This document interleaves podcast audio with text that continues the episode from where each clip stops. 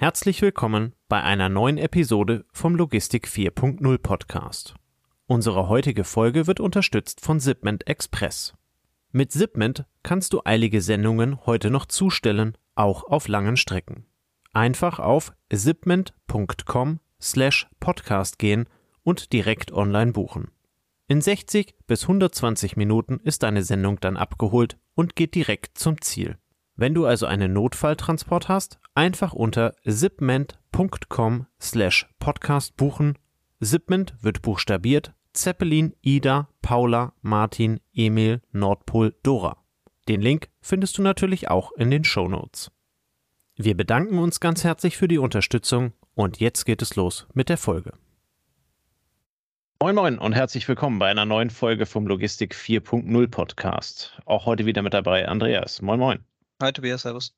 Andreas, ähm, wir haben gerade im Vorgespräch schon festgestellt, ähm, wir haben heute einen echten aktiven Podcaster zum ersten Mal bei uns im Podcast mit drin. Ähm, ich freue mich sehr, dass er da ist. Und es geht auch noch um das Thema Logistik, quasi die große Konkurrenz, obwohl wir überhaupt gar keine Konkurrenz sind.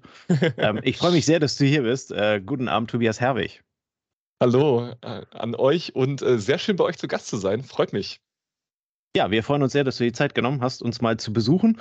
Ähm, jetzt hatte ich gerade schon ein bisschen geteasert. Äh, du hast selber einen Podcast. Ja, dazu darfst du gleich ein bisschen was erzählen. Fabrik der Zukunft heißt der.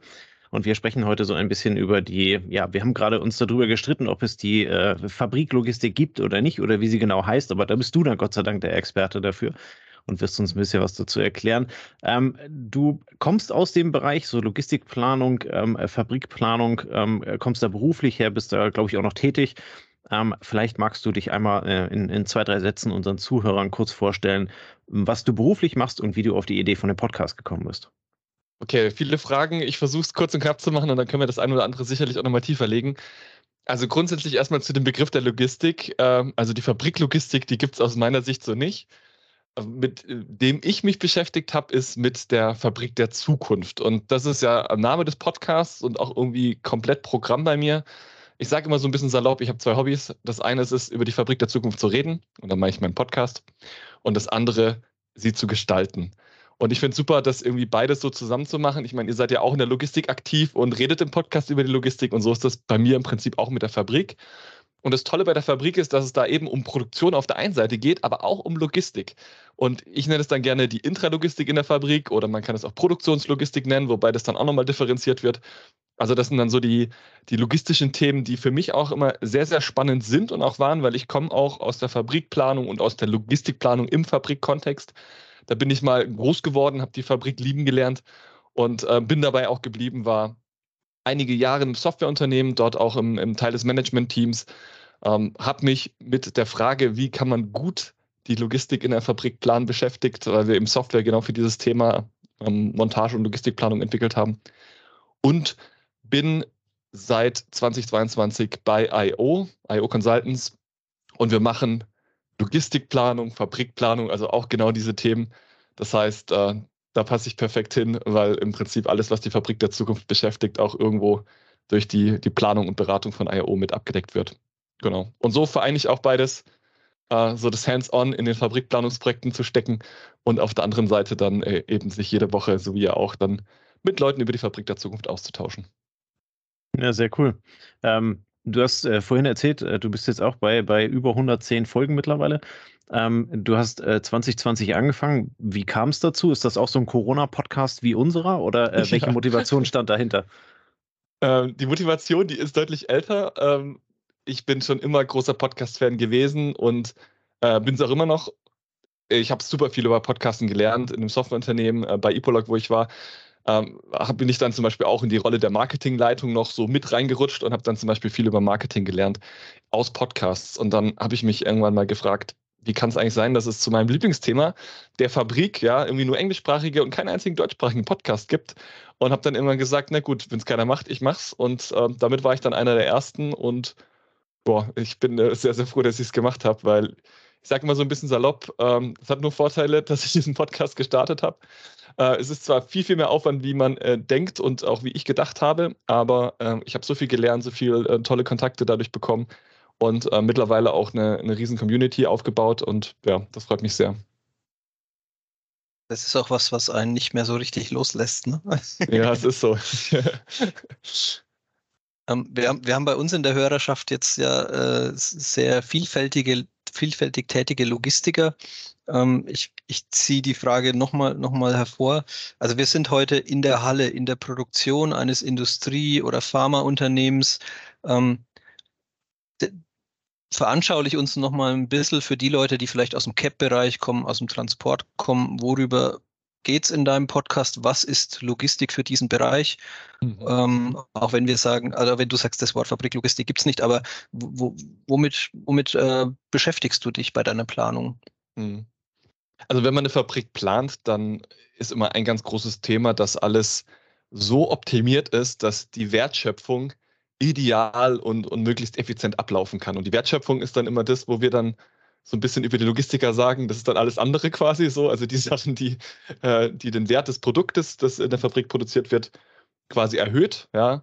Und drumherum muss aber ganz viel stattfinden, dass das möglich ist. Und das ist dann in der Regel die Logistik, eben die Bereitstellung von den äh, Rohmaterialien, den Teilen, die dann zum Beispiel montiert oder irgendwie verarbeitet werden.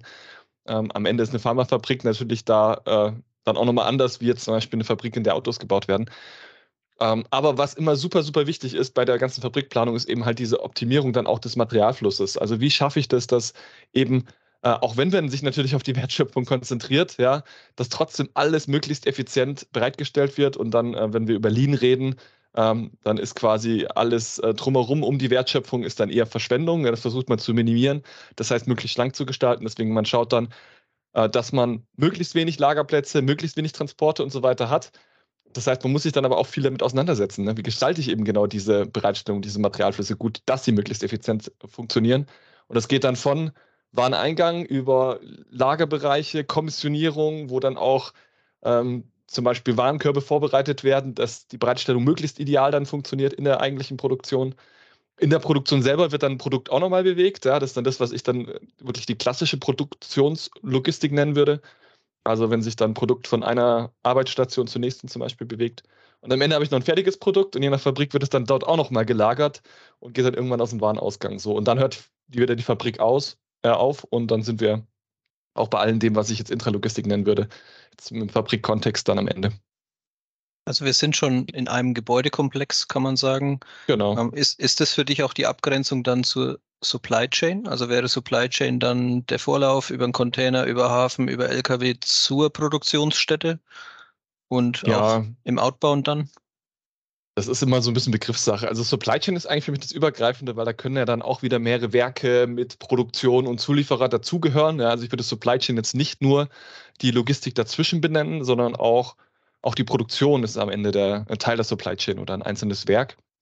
Und ähm, ist natürlich auch immer die Frage, wenn wir Fabrikplanung sagen, dann muss es auch nicht nur immer eine Halle sein, sondern das kann dann auch ein gesamtes Werk sein. Also ähm, da ist dann auch mal eine extra, eine reine Logistikhalle dabei, ja. Äh, und bei AO machen wir auch komplette Distributionszentren. Also das heißt, ähm, da, da ist die Vielfalt jetzt planerisch in meinem Alltag sehr, sehr breit. Aber Fabrikplanung beschäftigt sich dann natürlich immer mit der Logistik, die im Kontext dieser Produktion stattfindet. Aber ist ja schon mal ganz nett. Also für einen Händler ist es ja nett zu hören, dass eigentlich Logistik schon mal das Label Verschwendung hat. Das heißt, alles, genau. alles, alles, was nicht auf der Produktionsstraße stattfindet, alles, was nicht dazu führt, dass dieses wie du sagst, also Wertschöpfung ist der gute Begriff. Das heißt, ja, genau. das Auto bekommt vier Räder, das ist gut. Aber wie die vier Räder an den Platz kommen, das ist gelabelt mit Verschwendung und versuche es zu vermeiden. Genau. Jetzt habe ich es mir natürlich komplett versaut mit all euren äh, Hörern. Das ist natürlich super für den Start. Um das Ganze jetzt vielleicht nochmal ein bisschen positiver ähm, hier irgendwo in, ins rechte Licht zu rücken, man kann das Ganze natürlich umdrehen. Jetzt gucken wir uns gerade mal das Auto wieder an mit den vier Rädern, was du gerade benannt hast.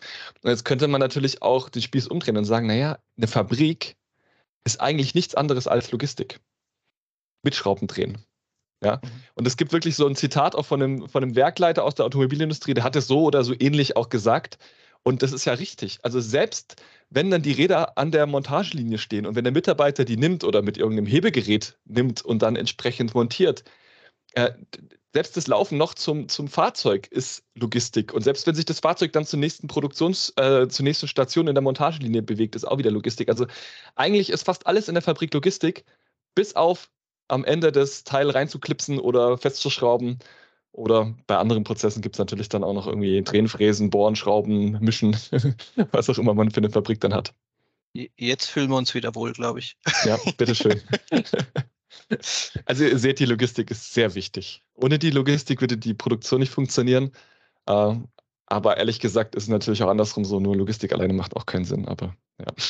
Okay. Jetzt haben wir dich heute auch eingeladen, um so mal ein bisschen die Tür zu öffnen und dann auch gerne die Einladung, wer sich mehr dafür interessiert, äh, kann ja bei dir im Podcast ganz viel drüber erfahren. Produktionsplanung. Ähm, was sind da aus deiner Sicht wichtige Gewerke? Womit beschäftigt ihr euch in der Produktionsplanung? Was, wie muss man sich das vorstellen? Wie baut sich das auf? Welche verschiedenen Ebenen gibt es da? Gib uns da mal ein bisschen so, ein, so einen Einblick von der Seite. Ja, ich habe ja vorhin schon so ein bisschen skizziert, äh, wie man sich dem Thema beschäftigt. Also in der Regel ist es so zumindest mal die reine Lehre, dass man von den Prozessen herkommt, sich die Prozesse anschaut, die Wertschöpfung anschaut, erstmal auch analysiert, was ist da, weil selten entsteht Produktion im luftleeren Raum. Meistens gibt es schon was, zumindest mal vielleicht eine andere Fabrik oder zumindest mal eine Idee, wie das Produkt aussehen soll. Das wäre ganz gut. Und ähm, von dem her, also von diesen wertschöpfenden Prozessen, ähm, analysiert man dann den Gesamtprozess, weil da muss ja auch noch drumherum einiges passieren, das hatte ich auch schon beschrieben. Und von dem kommt man dann auf ein Layout. Also das heißt, man, man entwickelt eigentlich dann basierend auf dem Prozess dann Anforderungen, dass man weiß, okay, naja, ich brauche hier X Maschinen und hier Y Arbeitsplätze und hier aber auch irgendeine Fläche, wo ich entsprechende Reichweite an, an, an Teilen irgendwie vorhalten kann. Und ähm, kann dann daraus anfangen, dann so äh, mal die Dimension einer Fabrik zu definieren und dann mich dann auch mit dem Gebäude zum Beispiel zu beschäftigen. Ähm, das ist natürlich immer die Frage, wo steht man? Wenn man schon Gebäude hat, dann muss man das natürlich auch mit rein äh, berücksichtigen und so weiter. Ähm, aber das ist so das Ideale. Und natürlich ist dann eine spannende Frage auch natürlich, wie gestalte ich die Prozesse? Also wo kann ich vielleicht automatisieren? Wo kann ich Prozesse auch idealer gestalten durch Digitalisierung? Also das, äh, man hat dann viele Hebel, aber man geht immer im besten Fall vom Prozess aus. Ähm, jetzt sind wir aus dem Podcast Logistik 4.0. Ähm, du kommst aus der Fabrik der Zukunft, ähm, sagst gerade automatisieren, digitalisieren. Ähm, ich erinnere mich, als ich mit Andreas vor dreieinhalb Jahren mal unterwegs war, ähm, waren wir teilweise in Hallen, die komplett dunkel waren, ähm, wo also nur noch äh, die, äh, die RBGs da durch die, durch die Gegend gerauscht sind. Ähm, äh, wenn man heute in, in den Bereich reinguckt, ähm, hängt es halt eben häufig an irgendwelchen IT-Kapazitäten. Ähm, Gibt es für so eine Halle aus deiner Sicht, ähm, wenn du die planst, ähm, zu viel Technik und zu, zu viel IT? Oder ist das eigentlich das, wo wir hinwollen im Zuge der Digitalisierung? Ja, also uh, ich, bin ein bisschen äh, vorsichtig in beide Richtungen. Ja? Also ich würde weder sagen, dass es ein zu viel gibt, äh, also grundsätzlich ein zu viel, noch würde ich sagen, irgendwie das, da wollen wir auf jeden Fall hin, weil am Ende ist äh, Digitalisierung und, und also Automatisierung und auch IT immer nur ein Mittel zum Zweck. Es gibt sicherlich Bereiche, wo wir sagen, ja, da ist heute State of the Art und auch am, am, am flexibelsten zum Beispiel ist es, wenn es manuell gemacht wird. Ja. Ähm, gerade je flexibler so ein Produktionsprozess ist und je komplexer, da, da ist der Mensch einfach richtig, richtig gut drin. Und natürlich gibt es aber auch Sachen, da bin ich sehr, sehr dankbar, wenn ich das äh, automatisiert machen kann, weil ich halt eine hohe Reproduzierbarkeit brauche und weil ich vielleicht auch gar nicht die Mitarbeiter dafür finde, das zu machen. Und ähm, in Summe ist das natürlich dann immer eine Abwägung und, und auch eine Frage des Prozesses. Äh, nicht nur konkret, was wird da gemacht, sondern auch, wie oft brauche ich es, wie planbar ist es überhaupt äh, und, und wie viele Varianten gibt es dann zum Beispiel auch in so einer Produktion. Ja, das ist bei euch in der Logistik ja genauso. Ein Artikelspektrum kann ja dann auch ganz unterschiedlich in so einem Lager ausschauen und je nachdem kann ich halt eben einfacher automatisieren oder auch nicht. Und bei der IT ist es ein bisschen anders. Ähm, da kann man schon sagen, es schadet nicht, irgendwie, irgendwie alle Daten zu haben und die Daten auch irgendwie nutzbar zu machen. Aber klar, man kann sich da auch verzetteln. Also das, und es bringt auch nicht immer gleich Mehrwert, nur weil man jetzt irgendwie äh, da noch ein Tool hat. Im Gegenteil, man kann sich dann auch äh, ja, so viele Daten sammeln, dass man komplett den Überblick verliert. Auch das habe ich schon erlebt, dass man sagt, naja gut, wir haben doch alles digital, aber man fängt damit nichts an.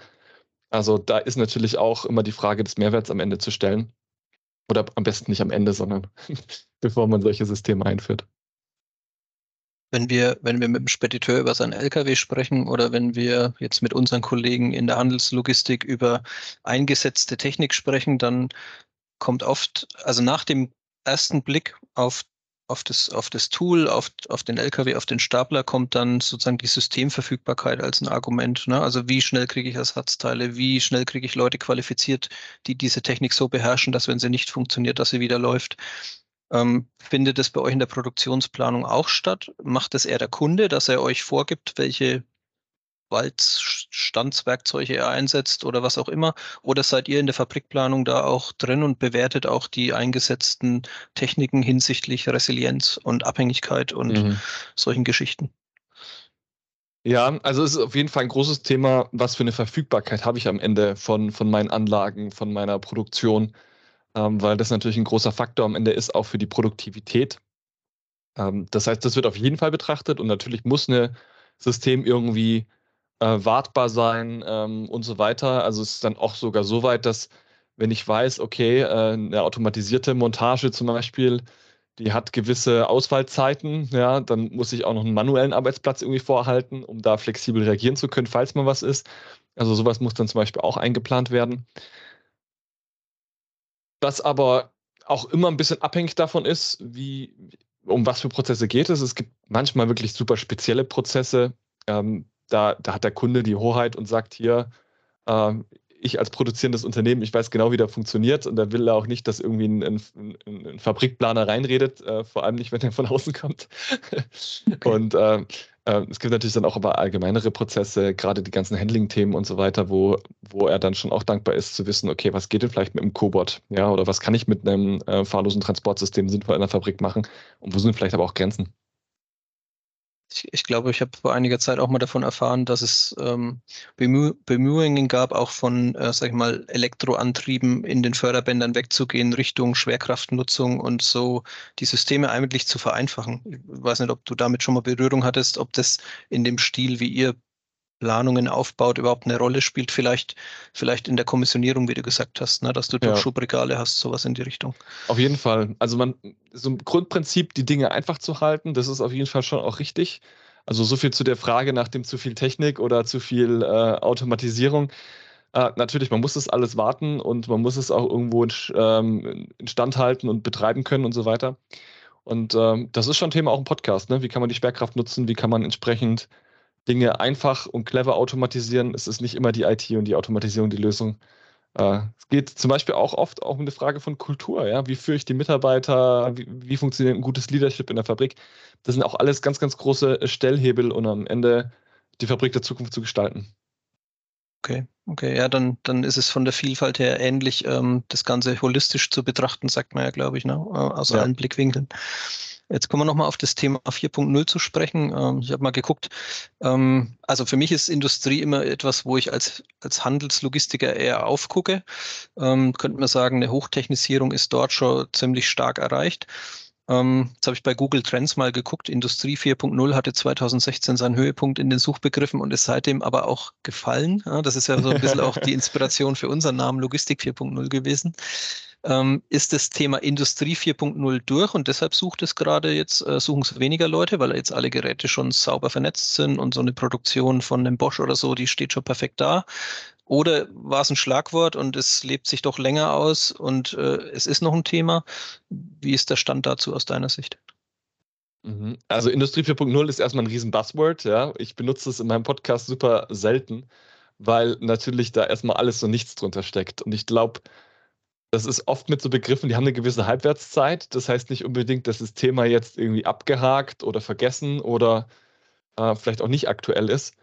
Ich glaube, die, die Themen rund um Industrie 4.0, die sind immer noch total aktuell. Ich glaube, die Diskussion in, in, in vielerlei Hinsicht hat sich da deutlich konkretisiert, dass man hoffentlich diesen Begriff auch weniger braucht. Also so ein bisschen, äh, ja, so ein bisschen aus meiner Sicht auch ein, ein Marketingbegriff erstmal, wo man vieles drunter verstehen kann. Es sind auch viele Unternehmen, die da schon viel gemacht haben. Ich meine, der Begriff ist jetzt über zehn Jahre alt, ja, und, und die Themen, die ja auch unter dem Begriff zusammengefasst werden, sind ja auch noch viel älter. Ähm, und gleichzeitig ist es aber auch so, dass noch ganz, ganz viele Unternehmen da auch am Anfang stehen. Also gerade wenn wir in die kleinen und mittelständischen Unternehmen reinschauen, gerade wenn es um eine recht flexible, auch, auch äh, traditionell eher sehr manuelle Produktion geht, dann hat man da in der Vergangenheit noch nicht so viel gemacht, weil der Mensch ist auch super drin, solche äh, nicht idealen und nicht digitalen Prozesse auch äh, durch, durch die eigene Intelligenz irgendwie auszugleichen. Das heißt, da haben wir noch viel Potenzial und die Firmen beschäftigen sich immer noch massiv damit, wobei es auch noch weitere Themen gibt, die auch an Brisanz gewonnen haben, zum Beispiel wie das Thema Nachhaltigkeit. Ja, also es gibt da schon auch nicht nur einen großen Trend, sondern es gibt da mehrere Themen, die gerade die Fabriken ähm, massiv beschäftigen und dann auch transformieren. Wenn du an der Stelle mal den, den Blick erweiterst von der einen Fabrik weg, beispielsweise auf, auf Deutschland, auf Europa oder auch auf die Welt, ähm, wo schätzt du den aktuellen Stand, den du gerade beschrieben hast, ähm, bei uns im, im Vergleich zu anderen Wirtschaftsregionen ein? Ähm, sei es also äh, die USA, die wirtschaftlich sehr stark sind, sei es China, komplett Asien, die halt eben eher so der, der, der aufstrebende äh, Star sind. Ähm, wie, wie würdest du das einschätzen? Ich glaube, wir sind in, in, in, vielerlei Hinsicht noch richtig gut, was das Thema Produktion anbelangt. Also wenn man gerade so über die Entwicklung von Technologien nachdenkt, gerade im Bereich des Maschinenbaus im Speziellen, ja, also viele Innovationen, viele äh, ja, Maschinen auch, die dann in den Fabriken vielleicht in Asien stehen, die kommen aus Deutschland, ja, und, und auch aus Europa. Also da sind wir richtig gut nach wie vor. Wenn wir natürlich dann so ein bisschen mehr auf das Thema Digitalisierung und IT schauen, dann wird es schon ein bisschen schwieriger, weil dann sind die großen Unternehmen, ja, bis auf SAP, äh, dann eben nicht mehr in Deutschland. Ja, das äh, ist dann vor allem irgendwie USA oder dann ähm, Asien ist da auch vieles, vieles auch dann dort vor Ort. Und auch bei der, der Frage, wie, wie radikal und auch wie ähm, ja, am Ende auch vielleicht äh, ganzheitlich ja dann auch Automatisierungslösungen dann implementiert werden, äh, da muss man auch ein bisschen vorsichtig schauen. Also da habe ich schon das Gefühl, dass gerade im asiatischen Raum man da viel konsequenter zum Beispiel auf Automatisierung setzt. Man könnte ja meinen, die machen auch äh, einfach vieles manuell, einfach weil die günstigere Arbeitskräfte haben, äh, können die das skalieren. Aber nein, die setzen auch sehr radikal auf das Thema Automatisierung. Da müssen wir schon gucken, dass wir da mit unseren Fabriken ähm, ja nicht den Anschluss verlieren. Aber ich sehe da jetzt auch nicht die Gefahr, dass wir da jetzt schon irgendwie zehn Jahre hinterher sind oder so. Mhm.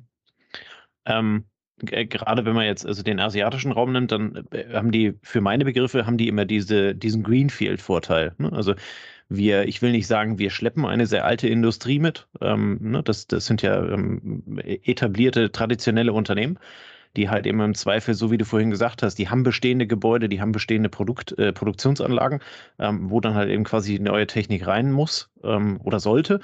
Äh, und gleichzeitig haben also junge, aufstrebende Unternehmen aus dem asiatischen Raum da meistens A, die Fläche, B, ähm, ob sie jetzt die günstigen Mitarbeiter haben oder nicht. Ähm, aber sie haben halt eben quasi den, ähm, den Freiraum, das so zu gestalten, wie es dann am Ende ähm, op optimal ist. Ähm, wo siehst du die Herausforderungen für uns, mit dem, mit dem vielleicht dort hinten in Asien anstehenden Wachstum mithalten zu können? Oder was, was sind so die Herausforderungen für unsere ähm, Produktion ähm, und welche Auswirkungen hat das unter Umständen auf die Logistik? Schon wieder zwei Fragen, ich weiß, aber. Das kriege ich hin. Super, danke. Also, was aus meiner Sicht die vielleicht spannendste Herausforderung ist, ist das ganze Thema Skalierung. Und äh, da sieht man halt schon in vielen Branchen, dass wir deswegen nicht mehr anschlussfähig sind, weil die schiere Masse halt schon in Asien produziert wird. Ja? Also ein Beispiel sind zum Beispiel Computerchips. Ja?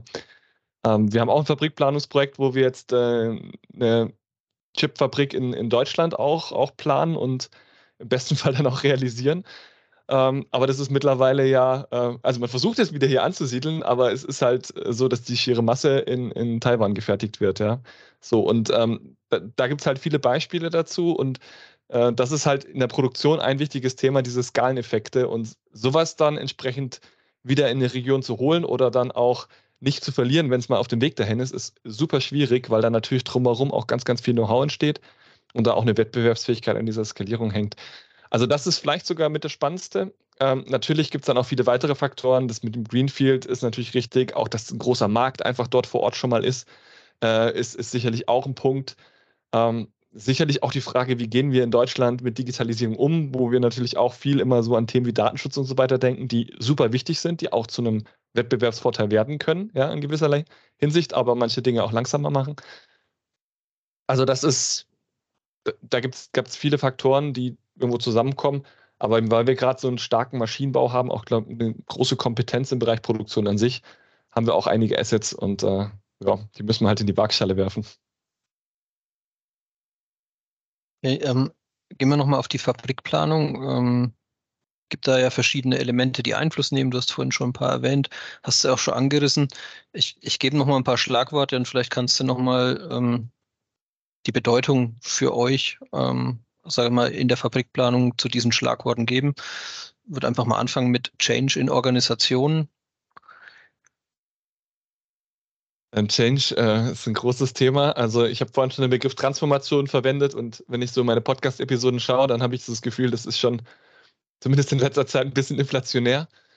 Ähm, das Thema Change, okay. das haben wir natürlich immer irgendwo und ist aber für die Fabrik auch eine sehr, sehr spannende, fast schon schwierige Sache, weil die Fabrik versucht natürlich möglichst standardisierte, reproduzierbare, verlässliche Prozesse zu etablieren, die dann immer für die gleiche Qualität sorgen. Und auf der anderen Seite haben wir irgendwie verschiedenste Treiber, die Innovation erfordern. In Innovation ist immer Veränderung. Und das muss man irgendwie unter einen Hut bringen und äh, da am besten dann noch die Menschen äh, mitnehmen, ja, nicht, nicht erst abholen, weil dann hat man sie schon stehen gelassen. Ja, und das ist, ähm, das ist die große, große Herausforderung. Deswegen habe ich vorhin auch gesagt, so Themen wie Leadership in der Fabrik sind auch große Themen. Weil ich brauche meine, meine gesamte Belegschaft, um, um diesen Veränderungsprozess am Ende zu gestalten. Und auch einen guten Weg zu finden, wie kann ich mit diesen verändernden Rahmenbedingungen, die es vielleicht gibt, aber auch den Möglichkeiten, die entstehen, eben gerade die Themen Digitalisierung und Automatisierung, dann entsprechend wieder nutzen, um äh, umso effizientere und aber trotzdem auch stabile, verlässliche, reproduzierbare Prozesse zu gestalten. Also das, das ist so ein bisschen die Herausforderung, wenn wir über, über Change in der Fabrik reden. Okay, jetzt, jetzt kann ja dies Change sein, ähm, statt einer Glasflasche läuft eine Plastikflasche übers Band oder eine Aluflasche. Zum Beispiel, ja. Aber der Change kann ja auch sein, der Verbrennermotor wird durch den Elektromotor ersetzt. Ne? Ähm, wie, wie beobachtest du oder wie ist da deine Sicht auf die Automobilindustrie ähm, über diesen ja, diesen Wandel, wo manche sagen, ja, die deutschen Hersteller haben aber lang gebraucht, ähm, bis sie gewechselt haben. Ne? Ähm, also du, du, musst jetzt hier, du musst jetzt hier keinen kein, äh, halbstündigen Vortrag halten. Ich glaube, dann wäre es auch nicht ausführlich erschöpft, aber mal so einen kurzen Blick, weil du bist ja, steckst ja doch tiefer drin. Ne? Wie, mhm. wie nimmst du das wahr? Ja, also das ist auf jeden Fall ein großer Wandel. Und ich, ich beleuchte es mal bewusst primär aus der Produktionsbrille. Ein ganz großer Teil ist, dass eben Prozesse, die wir früher hatten, nämlich ganz viel spannende Bearbeitung, wo Metallteile gefräst und gedreht wurden, wenn wir jetzt an einen Motor denken, ja, der äh, eine Nockenwelle beispielsweise hat und irgendwelche Zylinder und ähnliches. Ja, das sind viele Metallteile, die sehr aufwendig produziert wurden, ähm, die man jetzt alle nicht mehr braucht. Und das ist schon ein großer Schritt, weshalb man sich natürlich auch nur aus Produktionsbrille betrachtet, natürlich auch gegen so einen Wandel ein bisschen gesträubt hat in der Automobilindustrie. Auf der anderen Seite ist es natürlich so, dass auch neue Themen dazukommen. Ja? Also die Batterieproduktion ist sehr komplex. Ja? Da ist auch ganz viel Wertschöpfung drin. Und man kann in Summe gar nicht so schwarz-weiß sagen, dass jetzt ein Elektroauto weniger komplex ist von der Produktion.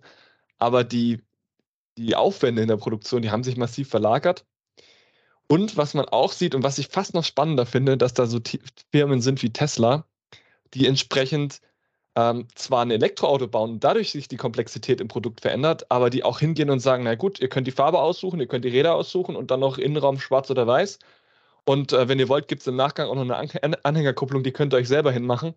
Aber der Rest ist nur noch Software und die dadurch auch massiv die Komplexität in der Produktion reduziert haben. Und das ist vielleicht sogar der noch größere Wandel, äh, wo wir aber noch relativ am Anfang stehen, weil eigentlich alle Automobilhersteller, ich glaube bis auf Porsche, haben gesagt, wir bauen ab, was weiß ich, 2030 nur noch Elektroautos äh, oder vielleicht ein bisschen später.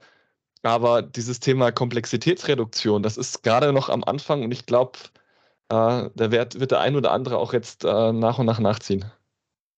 Okay. Dann hast du vorhin schon gesagt, Leadership. Äh, ich habe es jetzt hier in der Vorbereitung mal die soziale Komponente genannt. Ähm, da, hast, da, lernst du wahrscheinlich unterschiedlichste Kulturen kennen, oder? Bei deinem Job. Du hast Pharmaproduktion, du hast äh, Automobilproduktion, du hast vielleicht irgendein Massengut. Ne? Wie, wie, wie, spielt das eine Rolle? Am Ende sind es vielleicht die gleichen Maschinen, die stellen, aber der Geist außenrum ist ja vielleicht ein ganz anderer. Ja, ich weiß gar nicht, ob das so sehr mit der Art der Produktion zusammenhängt oder auch mit der Frage, wo steht also ein produzierendes Unternehmen in so einem Veränderungsprozess. Also ich erlebe Unternehmen, die ja, teilweise in großen Konzernstrukturen sind, ja, die da natürlich auch eine gewisse Tradition vielleicht auch mit sich bringen, ja, die aber auf der anderen Seite vielleicht eben durch äh, veränderte Marktbedingungen sich neu erfinden müssen, ja, und dann auch anfangen, ihre Führungskultur neu zu denken, weil sie merken, hm, es bleibt nicht alles beim Alten, wie kann ich jetzt äh, ja die gesamte Belegschaft da mitnehmen und das aktiv gestalten? Es gibt andere Unternehmen, die stehen da vielleicht noch davor und die sträuben sich dann noch gegen diesen Wandel, ja, die sind da vielleicht noch nicht so offen. Und es gibt andere Unternehmen, die, die haben diesen Wandel vielleicht schon sehr gut durchlaufen, ja. Und so ist es, glaube ich, eine Frage so ein bisschen, ähm, einerseits, was für, für Anforderungen äh, stellt zum Beispiel der Markt nachher an so ein produzierendes Unternehmen und aber auch, wie geht man dann drauf ein? Und das ist natürlich dann auch eine starke Führungsfrage. Es gibt manchmal auch da sehr konservative, äh, keine Ahnung, äh, Werkleiter oder auch Geschäftsführer von, von solchen Unternehmen, die bringen, bringen dann natürlich auch eine Kultur. Und da kann das gleiche Unternehmen, das wahrscheinlich genau das gleiche fertigt, dann aber auch eine sehr ähm, so sehr, sehr modernen Führungsansatz vielleicht auch mitbringen mit, mit agilen Ansätzen. Aber meistens ist es ja so, dass gerade diese Agilität dann im Form äh, notwendig ist, wenn ich halt auch ja, schlecht planbares Umfeld zum Beispiel habe. Okay. Was kostet so eine normale Fabrik? Äh, so eine Durchschnittsfabrik? Ganz das andere noch, Frage, ja. Das, nee, nee, wow. das ist schon auch wieder gleiche, gleiche äh, Schlagrichtung. Ich ziehe so ein bisschen drauf ab. Also ich habe im Vorfeld nachgedacht, warum ändert der Handel manchmal von heute auf morgen etwas, relativ schnell oder auch andere. Ja. Ähm, ich meine, das, der Handel ist da sicher nicht mm, ganz vorne dabei. Aber warum ändern manche was so schnell? Und dann habe ich überlegt, naja klar, wenn du Investitionen hast, wie spielt denn der Investitionszyklus da eine Rolle? Auf wie viele Jahre baut ihr denn diese Fabrik, diese Produktion auf? Ich glaube im Automotive-Bereich drei Jahre oder wie lange läuft eine Serie über so ein Band, was ich dort plane? Wie lange würde die Chipfabrik laufen, die du planst oder wo du, wo ihr dabei seid? Ja, also äh, kurz mal erstmal zum Investitionsvolumen. Das ist natürlich super abhängig. Wenn wir im kleinen mittelständischen Unternehmen reden, da kann man dann auch schon mit, keine Ahnung, 10, 20, 30 Millionen ziemlich viel machen. Ja, das ist dann eine kleinere okay. Fabrik. Ähm, es geht aber auch schnell auch in die 100 oder 200 Millionen ähm, für so eine Fabrik, wenn wir jetzt über, über größeren Fabriken reden. Ähm, und das kann dann auch ich weiß nicht, äh, es ging ja Zahlen durch die Presse, äh, diese ganz großen Chipfabriken, da redet man dann sogar über mehrere Milliarden, wenn ich das richtig im Kopf habe. Ja? Also das ist, okay. das ist schon eine Investition. Da kosten dann teilweise die Maschinen schon mehrere ähm, 10 oder teilweise auch 100 Millionen Euro. Ja. Das sind keine einzelnen okay. Maschinen, das sind komplette Anlagen dann. Ja. Also das, das sind schon Investitionsvolumen, die enorm sind. Und ja, am Ende so ein Gebäude ist natürlich die Frage, wie lange nutzt man es, wie lange nutzt man die Produktionseinrichtung. Also früher in der Automobilindustrie, wenn man so einen Motor oder was gefertigt hat, dann hat man eigentlich auf zehn Jahre gewusst, läuft der erstmal, ja. Ähm, das ist heute nicht mehr. Also das, da ist es deutlich kurzzyklischer. Mein aktuell ist es schon noch so, dass die Autos dann in der Regel auf sieben Jahre oder was äh, verkauft werden und nach dreieinhalb Jahren kommt dann aber eine Modellpflege, ja, und dann verändert sich auch wieder was. Also ähm, da versucht man natürlich schon äh, in, in, einer gewissen Weise das nicht ausufern zu lassen. Aber die, in, in, Summe kann man schon sagen, dass viele Produkte deutlich kurzzyklischer, kurzlebiger werden. Aber man versucht natürlich trotzdem deswegen nicht immer die Fabrik gleich neu bauen zu müssen. Ja, das passt jetzt ganz gut äh, zur nächsten Frage. Wir hatten in Folge 152 äh, Professor Meyer und Steffen Overath zu Gast und haben da so ein bisschen drüber gesprochen, ähm, fast wie so ein Henne-Ei-Problem. Was, äh, was ist beim Zusammenwirken, was hat welchen Einfluss? Ist es die Immobilie? Ist es die Produktion in der Immobilie? Ähm, und dabei haben wir festgestellt, dass also wir mit, mit unserer einfachen Denke, so nach dem Motto, naja klar, richtet sich die Immobilie nach der, nach der Anlage, ne? so wie du es äh, vorhin beschrieben hast. Erstmal muss ich mir klar werden, was muss ich denn wie wo bauen und dann baue ich außenrum halt die Halle fertig. Aber es ist in den wenigsten Fällen so, äh, schätze ich mal. Oder wie ist deine Erfahrung? Ähm, wahrscheinlich in Europa wird in Europa wird schwer, irgendwie 30 äh, Hektar zu finden für eine neue Anlage, oder? Ja, doch, äh, gibt alles. ähm, es gibt, es gibt, ähm, natürlich gibt es auch immer noch äh, die Greenfield-Projekte, ja. Und selbst wenn es vielleicht auf einem bestehenden Werkgelände ist, es ist dann doch erstaunlich, was dann auch gerade die mittelständischen Unternehmen sich rechts und links schon für Ackerflächen gesichert haben, um dann doch nochmal irgendwie ihre Produktionskapazität zu verdoppeln und eine neue Produktionshalle hinzubauen oder nochmal anzubauen. Ähm, natürlich ist es so, wenn man die Möglichkeit hat, dann versucht man natürlich auch die Gebäudestrukturen auf Basis der vorbenannten Prozesse auch zu gestalten. Ja? Und gleichzeitig ist es so, dass äh, die Gebäudestrukturen aber den Lebenszyklus der Produktion überdauern. Ja? Also ich breche es nochmal ein bisschen runter. Produkt hat vielleicht einen ganz kurzen Lebenszyklus, die Produktionsanlagen aber äh, im besten Fall einen längeren wie die Produkte. Ähm, das heißt, ich kann dann viele Produktgenerationen auch über vergleichbare Anlagen äh, schleusen. Aber meist ist es so, dass das Gebäude dann auch diese Produktionsanlagen nochmal überlebt. Das heißt, am Ende ist es eine Aufgabe von einem Fabrikplaner natürlich, die Strukturen so modular und flexibel zu gestalten, dass es auch funktioniert, wenn der eine Produktionsbereich vielleicht nicht mehr gebraucht wird, dafür ein anderer dazukommt, sich das Gebäude mal erweitern muss ähm, oder, keine Ahnung, vielleicht auf ganz andere Ideen kommen. Und da ist das Schöne, Jetzt ähm, Beispiel von, äh, von I.O. Wir haben halt eigene Architekten bei uns im Team und genau solche Themen muss man halt diskutieren. Und da merkt man dann auch immer in solchen Diskussionen, wenn man so eine Masterplanung für ein Werk macht, da bringt ein Architekt natürlich auch nochmal eine ganz andere Sichtweise rein wie ein Fabrikplaner. Und deswegen ähm, bin ich vorsichtig zu sagen, so dieses klassische Form follows Function, ja, äh, es muss irgendwie eine Harmonie am Ende sein. Äh, es muss zusammenspielen und ähm, das hängt natürlich dann auch massiv davon ab, was für eine Produktion hat man. Also es gibt auch Produktionsanlagen, die, wenn die einmal in der Halle stehen, dann musst du halt die Halle abreißen, ja, also so ein bisschen in Richtung Hochregallager. Ja, das ist dann schon miteinander verschmolzen, äh, Hülle und, und, und Anlage. Und manchmal ist es auch so, das ist dann am Ende ein Arbeitsplatz, den kann ich auch morgen wieder irgendwo anders hinschieben. Da habe ich natürlich eine ganz andere Grundflexibilität auch in meiner Produktion. Besteht ja letzten Endes so ein Stück weit die, die Herausforderung da drin, ähm, für euren Kunden ähm, jetzt bauen, die aber nach Ablauf ähm, seiner seines, seines Szenarios, ne? also das heißt also am Ende der, der Produktlaufzeit, ähm, dann halt eben durch den nächsten Kunden oder durch den nächsten Nutzer dann halt eben auch wieder genutzt werden kann. Ne? Das heißt also, ähm, he heute denkst du eigentlich für in 15 Jahren, wie kann ich das, was heute optimal ist, dann noch optimal verwerten, oder? Nee, wir denken sogar noch weiter.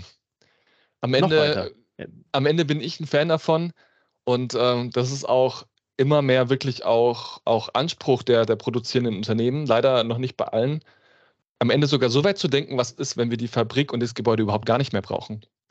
Und, und das ist dann auch Nachhaltigkeit wirklich bis zum Ende gedacht, zu sagen, okay, ähm, eigentlich ist das, was wir hier hinstellen, mal extrem gesagt wie so ein Rohstofflager. Das okay. heißt, im besten Fall kann ich nachher die Fabrik, also auch das gesamte Gebäude, nicht nur die Maschinen und Anlagen, auch wieder äh, demontieren, ja, und entsprechend dann ähm, die Rohstoffe, die dort verbaut sind, weiter nutzen. Also ähm, da fängt die Fabrikplanung eigentlich schon an, auch wieder das, an das Ende einer Fabrik zu denken und äh, sich dann die Frage zu stellen, was passiert am Ende mit diesem ganzen Beton und kriege ich das nachher nochmal wieder auseinander oder muss ich das alles auf die große Deponie klopfen? Ähm, das ist, ich weiß, sehr, sehr weit gedacht und viele denken nicht so weit. Aber wenn man ähm, gerade das Thema ähm, Sustainability oder da gibt es diesen Cradle-to-Cradle-Ansatz, wenn man das bis zum Ende denkt, dann muss man auch eine Fabrik so weit denken, nicht nur bis zur nächsten Produktionsanlage, die da vielleicht mal reinkommt. Okay, cool. Sehr interessant, soweit habe ich da nicht gedacht. Ähm, ist ja gut, wenn ich jetzt, was inspirieren kann hier. Ja, ähm, äh, äh nochmal zum, äh, zum Thema Weitdenken. Ähm, jetzt äh, hast du mit dem, mit dem äh, Fabrik der Zukunft Podcast, ähm, hast du dir, du hast vorhin gesagt, so ein bisschen über deine Motivation, warum habe ich den Podcast gestartet? Du fandest das Format immer sehr spannend. Ähm, äh, hast, hast da ja mittlerweile auch echt eine Community und, und ein, ein, ein Etablissement aufgebaut in, in der Branche. Ne? Also man, man, man kennt dich, ähm, du bist bekannt dafür, du hast spannende Interviewgäste. Ähm, mit dem Blick zurück, Würdest du das heute nochmal machen, nach den mittlerweile über 110, knapp 120 Folgen, die du gemacht hast? Ja, auf jeden Fall. Also das ist für mich keine Frage.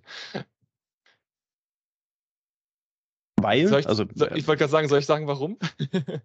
ja, gerne. Vorhin, ich habe es vorhin schon so ein bisschen gesagt. Also ähm, es muss ja erstmal passen zu, zu, zu einem als Person und so weiter. Und das, äh, das habe ich mir vorher schon überlegt und gedacht, dass es gut passen würde und mir Spaß machen würde. Und ich glaube, das ist vielleicht erstmal das Wichtigste, äh, dass es einem Spaß macht und äh, deswegen mache ich es auch gerne weiter.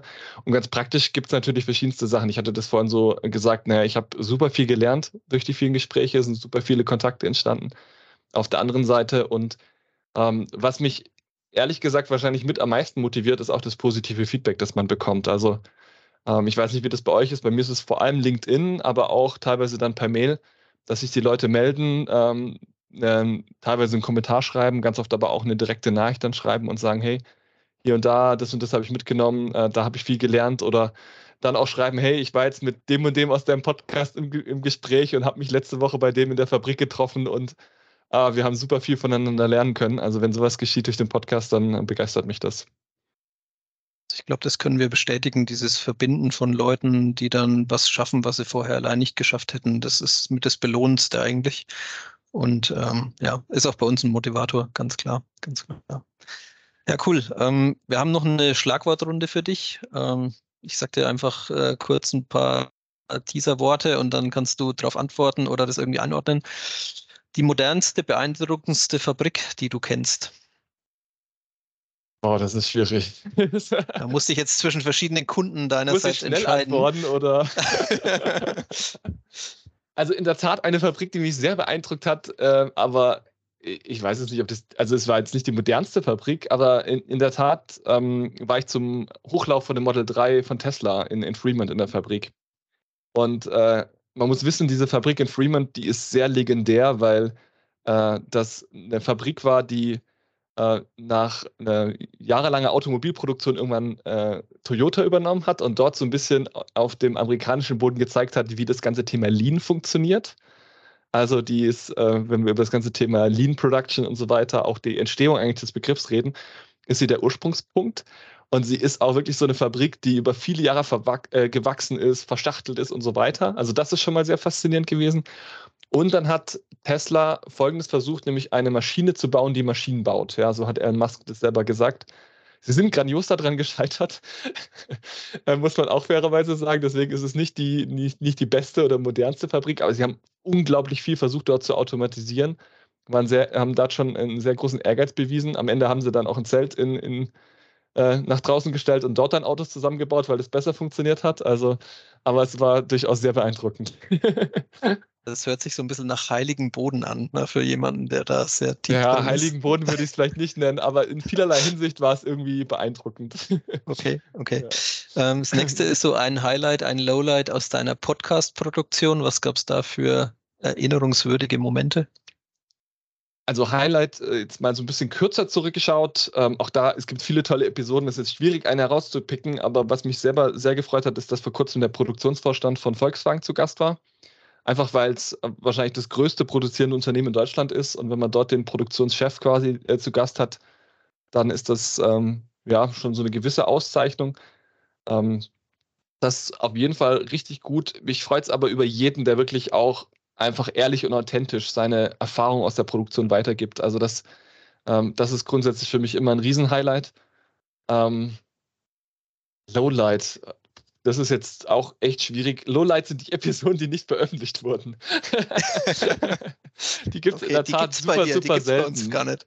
ja, die gibt es super, super okay. selten. Ähm, und da gibt es dann auch ganz unterschiedliche Gründe, warum die nicht veröffentlicht wurden. Und manchmal, weil sie einfach schlecht waren. Aber ja, vielleicht Nein, kannst du ähm, irgendwann mal als, als äh, wie sagt man da so, Director's Cut verkaufen. ja, nein. Also ähm, richtiges Lowlight gibt es nicht. Wenn ich jetzt alle Episoden, die ich veröffentlicht an, angucke, dann würde ich sagen, Lowlight ist äh, so eine Community-Episode, die ich mal gemacht habe, weil ich immer mal wieder auch neue Formate ausprobiert habe. Und dann habe ich es aber auch wieder sein lassen und bin eigentlich äh, ja, ich bin immer in dem klassischen Interviewformat unterwegs, weil sich das echt bewährt hat. Ja. Ja, aber dann ist es eher ein Learning, ne, würde ich sagen. Das ja. ist ja dann auch was, wo man äh, eine Erkenntnis daraus gewinnt. Ähm, dann, du bist Planer, du warst Planer, was kann man nicht planen und es ist trotzdem schön? Oh, vieles im Leben. also man kann natürlich versuchen, alles zu planen. Das macht natürlich die Frage ein bisschen schwierig. Ähm, spontan hätte ich jetzt gesagt, dass so äh, das ganze Thema zwischenmenschliche Begegnung, das ist etwas, was man nicht planen kann. Also man, natürlich kann man einen Termin ausmachen. Wir haben uns jetzt auch verabredet, dass wir die Podcastaufnahme machen. Aber wie das Ganze dann entsteht und wie es, ähm, ja, äh, dass man sich von Mensch zu Mensch begegnet, also das, das ist, finde ich, irgendwas, was man nicht in der Hand hat oder ja, zumindest wenn man es versucht in der Hand zu haben, dann wahrscheinlich etwas schwierig wird. Wirkt eher kontraproduktiv wahrscheinlich, ja. ja. Ähm, Podcast-Vorbild, Podcast-Inspiration, wo, wo guckst du, wenn du neue Ideen brauchst, wenn du Vorbilder brauchst, sozusagen? Es gibt in der Tat ein paar, paar richtig gute ähm, Interview-Podcasts in Deutschland. So irgendwie, keine Ahnung, Hotel Matze ist einer der, der Podcasts, die ich früher zumindest äh, sehr, sehr viel gehört habe und die ich immer sehr cool fand, weil er es sehr authentisch hinkriegt, seine Podcast-Interviews zu machen. genau. Aber da gibt es auch noch ein paar andere. Okay, und die letzte Frage aus der Ecke. Ähm, du warst beruflich ziemlich viel unterwegs, weltweit unterwegs. Wo willst du privat nochmal hin, mit deiner Familie nochmal hin? Was ist noch ein Besuch wert? Ich hatte mal eine, eine sehr schöne Geschäftsreise zu äh, diversen Fabriken in Vietnam, also von der Schuhproduktion bis hin zur Busfertigung. Und das war, das war schon so ein halber Urlaub. Das würde ich gerne nochmal machen.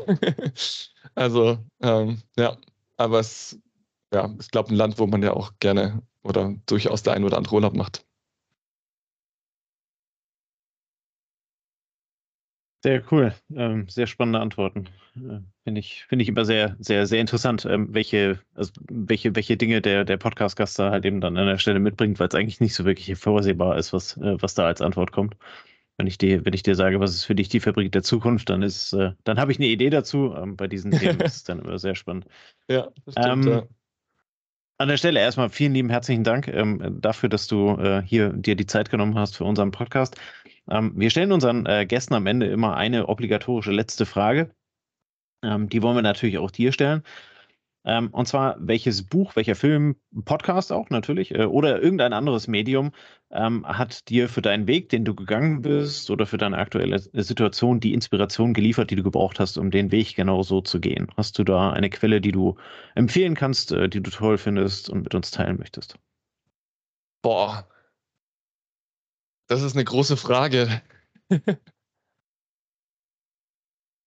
also es ist immer die Frage, wie, in welchem Kontext man die Frage beantwortet. Also es gibt ein Buch, was, was ich jetzt als, eines der letzten Bücher gelesen habe, wo ich sage, das ist bestimmt für die, die Hörer jetzt aus dem Logistik-Kontext sehr, sehr spannend. Da ging es um, um disruptiven 3D-Druck. War einer der, der Gäste, die, die ich da hatte, der, der sich mit dieser Frage ähm, beschäftigt hat und wo er eben aus der Business-Perspektive gezeigt hat, was da alles an Potenzial ist über 3D-Druck, ähm, die Fabriken zu verändern und aber auch die gesamte äh, Wertschöpfungsketten am Ende. Also das ist, glaube ich, was, äh, ich, ich würde es jetzt nicht so hochhängen, wie du es jetzt gerade gesagt hast, aber von den Büchern, die ich jetzt in den letzten Wochen gelesen habe, so die, äh, die ich mit am beeindruckendsten fand.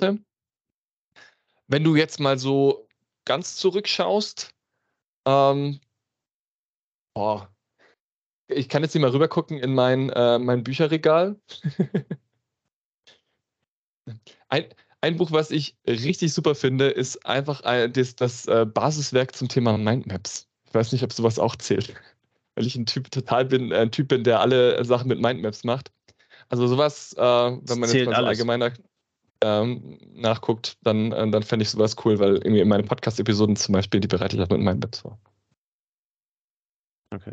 Es zählt alles. Es gibt bei der Frage kein richtig, kein falsch. Äh, insofern vielen Dank äh, für die Inspiration, die du mitgebracht hast. Ähm, Tobias, vielen herzlichen Dank, dass du da warst. Das war sehr spannend, sehr kurzweilig. Ähm, wir haben eine Idee zur Fabrik der Zukunft. Ähm, äh, ja, können uns so etwas, äh, etwas vorstellen, was die Logistik dann damit zu tun hat und wie es in der Zukunft dann weitergeht. Ähm, und sind äh, vor allen Dingen sehr, äh, sehr gespannt, wie es bei dir auch mit dem Podcast weitergeht. Wir verfolgen das. Das ist super. Ähm, und äh, wir, wir, weiß der Geier, vielleicht treffen wir uns in ein, zwei Jahren da nochmal äh, wieder. Ich hoffe, dass wir dich auch irgendwo mal auf irgendeiner der Messen äh, äh finden, wenn nicht gerade in der Fabrik in äh, Fremont, ähm, äh, so dass man auch den Kontakt mal persönlicher Natur herstellen kann. Insofern, vielen lieben Dank für alles, was du mitgebracht hast. Wir sind am Ende angekommen, ähm, verabschieden uns bei unseren Hörern, bedanken uns bei dir und wünschen euch ein schönes Wochenende. Wir hören uns nächste Woche wieder. Bis dann. Ciao, ciao. Vielen Dank an euch. Hat mir viel Spaß gemacht. Das war eine neue Folge des Logistik 4.0 Podcasts. Wir möchten dir helfen, neue Themen im Bereich der Logistik zu entdecken, zukünftige Entwicklungen und Trends kennenzulernen und dich mit anderen Logistikern zu vernetzen. Um regelmäßig zu neuen Folgen informiert zu werden, werde Mitglied in unserer Gruppe Logistik 4.0 auf LinkedIn oder folge den Logistik 4.0 Profilen auf Twitter, Facebook oder Instagram. Unsere Folgen werden mit Hilfe unserer Patreons produziert. Besonderer Dank gilt dabei unserem Patreon 4.0 der Firma Bord. Weitere Informationen, wie auch du unseren Podcast unterstützen kannst, findest du auf unserer Homepage logistik4.0.de. Hast du einen interessanten Themenvorschlag oder möchtest du dich als Interviewgast bewerben, kontaktiere uns per Mail an logistik4.0 at gmail.com. Bei persönlichen Kontaktanfragen an uns schreib uns gerne dein Anliegen dazu, damit wir wissen, wie wir diese Anfrage einordnen können und dich unter dem täglichen Spam schnell herausfischen können. Vielen Dank und weiterhin viel Spaß mit unserem Logistik 4.0 Podcast. Unsere heutige Folge wird unterstützt von Zipment Express. Mit Zipment kannst du eilige Sendungen heute noch zustellen, auch auf langen Strecken. Einfach auf zipment.com slash podcast gehen und direkt online buchen. In 60 bis 120 Minuten ist deine Sendung dann abgeholt und geht direkt zum Ziel. Wenn du also einen Notfalltransport hast, einfach unter zipment.com slash podcast buchen. Zipment wird buchstabiert Zeppelin, Ida, Paula, Martin, Emil, Nordpol, Dora. Den Link findest du natürlich auch in den Show Notes.